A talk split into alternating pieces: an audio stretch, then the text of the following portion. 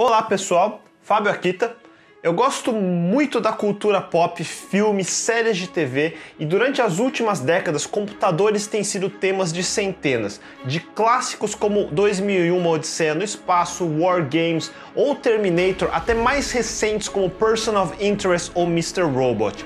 A grande maioria coloca a tecnologia como um acessório mágico, mas alguns tentam mostrar um pouco mais da ambientação e da história.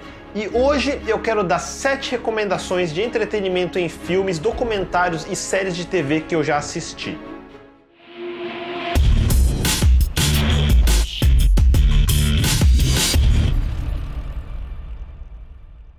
Eu costumo dizer que eu tive muita sorte. Eu conheço a história da computação moderna a partir do meio dos anos 80, porque eu vi em primeira mão como tudo aconteceu. A história antes dos anos 80 eu aprendi via enciclopédias, e entender como os eventos se conectam durante todo esse período é muito legal. Se você nunca se interessou muito, talvez consiga se motivar assistindo alguns filmes para começar a apreciar o que você tem hoje. De onde veio o computador que você usa hoje? De onde vem o smartphone que você usa hoje? Por que as coisas são como são? O maior problema de filmes é que escritores normalmente gostam de tomar várias liberdades artísticas, mas tudo bem, filme não é documentário. Assistam pelo entretenimento e para se motivar a ir atrás da história real. Antes de iniciar, eu cruzei com um filme que é tão ruim que não dá para recomendar, mas achei importante comentar aqui pelo assunto. É um tanto obscuro, mas é estrelado por ninguém menos que Tilda Swinton. Foi lançado em 99 e se chama Conceiving Ada. É meio uma ficção científica hiper fantástica sobre tentar trazer Ada para o mundo moderno. De qualquer forma, achei interessante ter a imagem da Tilda Swinton como uma personificação personificação de Ada Byron King, única filha legítima do poeta Lord Byron, vindo a se tornar condessa de Lovelace. Muitos clamam que ela foi a primeira programadora, mas não existem tantas evidências disso. O fenômeno Lovelace é mais um exemplo de como a cultura popular sobrepõe fatos históricos. Não há dúvidas de que ela e seu mentor Babbage foram visionários na história da computação, mas discutir se ela foi ou não a primeira programadora não é útil para a história. Babbage inventou o Difference Engine em 1822 e o Analytical Engine em 1837. Ele escreveu os primeiros programas rudimentares em 1836 e Ada, que foi mentorada por Babbage, evoluiu esses programas em coisas mais complexas em 1842. A colaboração dos dois foi muito importante na história. E agora sim, vamos às recomendações. Let me try and we'll know for sure, won't we? It's the greatest encryption device in history and the Germans use it for all communications.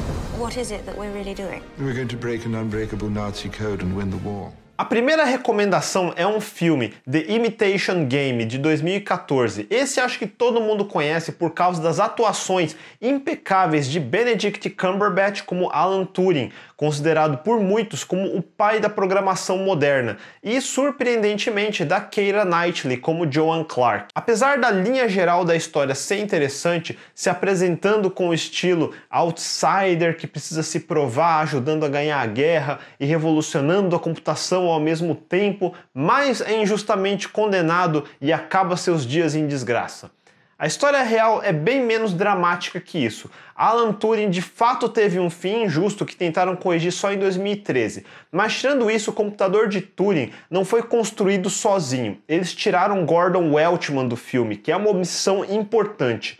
Apesar do toque dramático, o computador não foi chamado de Christopher, e sim Bomb. E o Bomb não foi tão revolucionário mesmo na época. Ainda era só mais um dispositivo eletromecânico com switches de relay e rotores em vez de tubos a vácuo e circuitos eletrônicos. A revolução só viria com John von Neumann, que eu nunca vi em nenhum filme, aliás.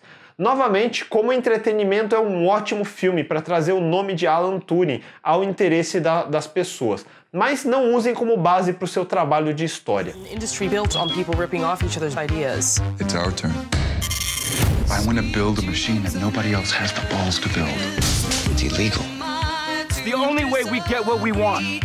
A segunda recomendação é uma série de TV. Se você só conhece a AMC por causa de The Walking Dead, procure saber sobre Halt and Catch Fire, de 2014, cujo nome, aliás, é o mnemônico HCF de acende para crashear um computador.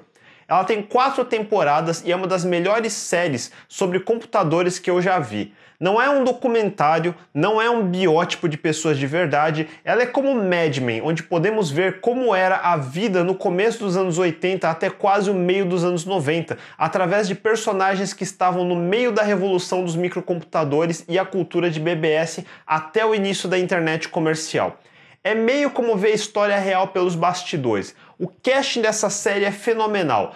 Todos os protagonistas são estelares. Começa com Lee Pace como Joe Macmillan, um personagem a lá Steve Jobs, escrito como um ex-IBMista, tentando ser visionário. Lee Pace talvez você se reconheça de personagens como Thranduil, da trilogia The Hobbit, ou como Ronan the Accuser no Guardiões da Galáxia. Tem também Scott McNary como Gordon Clark, um tipo mais Wozniak, talvez vocês tenham visto ele em filmes como Killing Them Softly, Argo, 12 Years a Slave e em Argo a esposa de seu personagem também foi Carrie Bichet, que em Halt and Catch Fire é Donna Clark, uma das personagens femininas na indústria de tech que eu mais gostei até hoje. Sério, ela é perfeita, quase perfeita demais na minha opinião, mas eu não vou reclamar. E junto com a personagem Cameron Hall de Mackenzie Davis, que você deve ter visto no novo Blade Runner 2049, formam uma dinâmica incrível na terceira e quarta temporada. Dois exemplos de mulheres na tecnologia numa época bem diferente da nossa. Não tenho elogios suficientes para descrever essa série, altamente recomendado.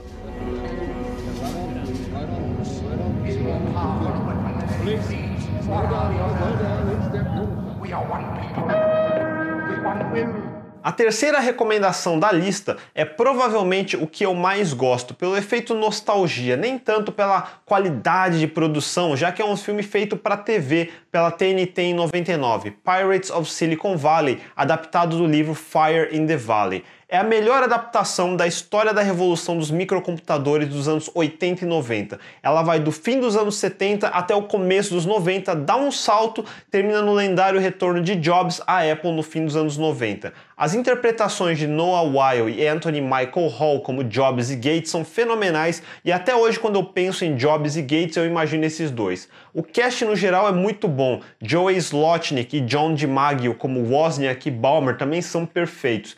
Apesar de ser um filme para entretenimento e apesar das liberdades artísticas, esse ainda é um dos poucos filmes que realmente faz uma boa pesquisa e na maior parte os eventos são corretos. Tem poucos pequenos erros que não chegam a quebrar o filme como um todo e é unânime que Noah Weil fez um Jobs tão bom que foi reconhecido pelo próprio Jobs, Wozniak e outros próximos como Dan Kotick.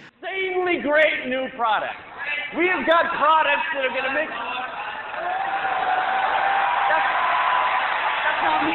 Até Gates reconhece que o filme é próximo da realidade e a forma como dramatizaram a relação de Jobs como Gates é muito boa. De todos os filmes sobre, sobre computadores já feitos, esse é de longe a melhor recomendação de todas. É tão bom que eu já vi esse filme uma dezena de vezes e não me canso de assistir. For more than a decade, I was right here in Silicon Valley, witnessing up close the moments that shaped the internet age. That age began with a vicious power struggle. A quarta recomendação não é um filme, mas o primeiro documentário da lista.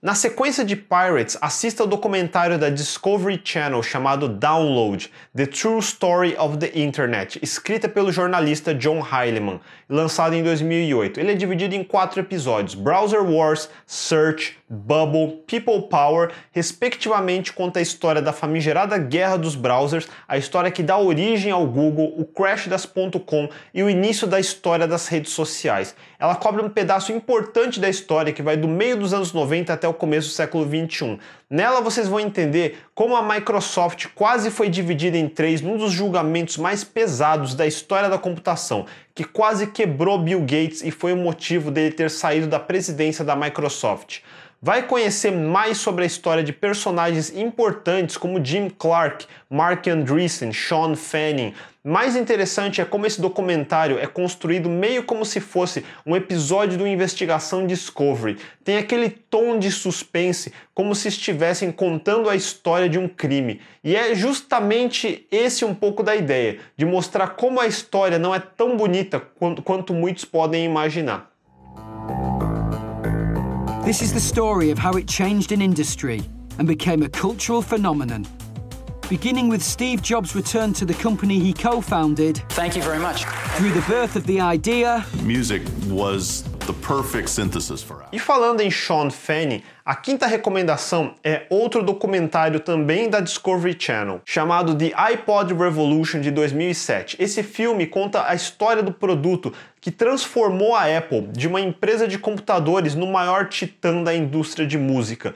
É a história da origem do iPod e como o iTunes colocou a indústria de música de joelhos, transformando a Apple num ícone cultural.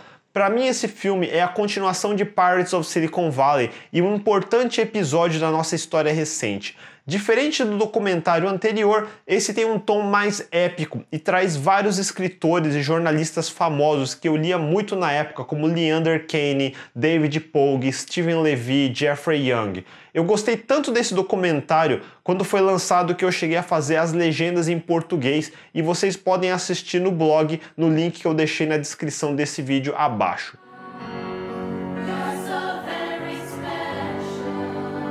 A sexta recomendação deve ser a única que praticamente todo mundo aqui já deve ter assistido e por isso não preciso explicar muito.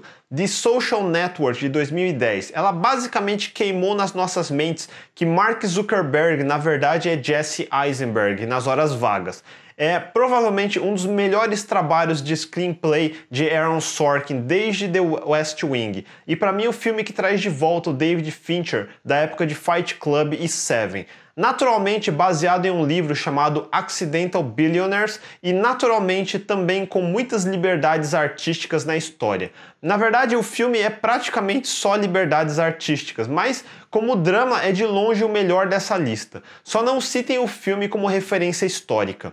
Your Apple stock is worth 441 million dollars. And your daughter and her mother are on welfare. She's not my daughter. You must be able to see that she looks. Em termos de boa produção, a sétima e última recomendação acaba voltando para Jobs. Não confundir com o filme que estrelou Ashton Kutcher, que eu não recomendo. Primeiro porque Pirates fez um trabalho muito melhor com a mesma história. Segundo porque Kutcher não chega aos pés de Noah Weil em Pirates e terceiro porque existe esse outro filme que eu gosto por causa da combinação de Michael Fassbender como Jobs E de novo Aaron Sorkin como escritor, baseado mais ou menos na primeira metade da biografia de Walter Isaacson.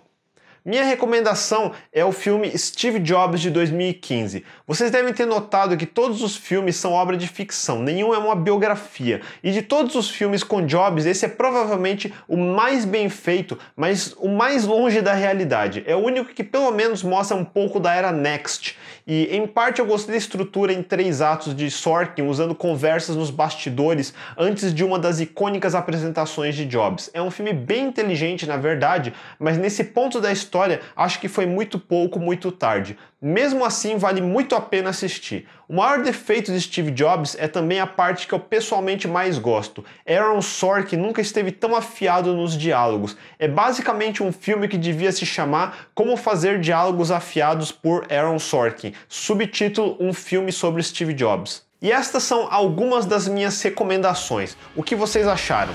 E quais são as suas recomendações e por quê? Não deixe de compartilhar com a gente nos comentários abaixo. Se gostaram, deem um joinha, assinem o canal e cliquem no sininho para não perder os próximos episódios. A gente se vê, até mais!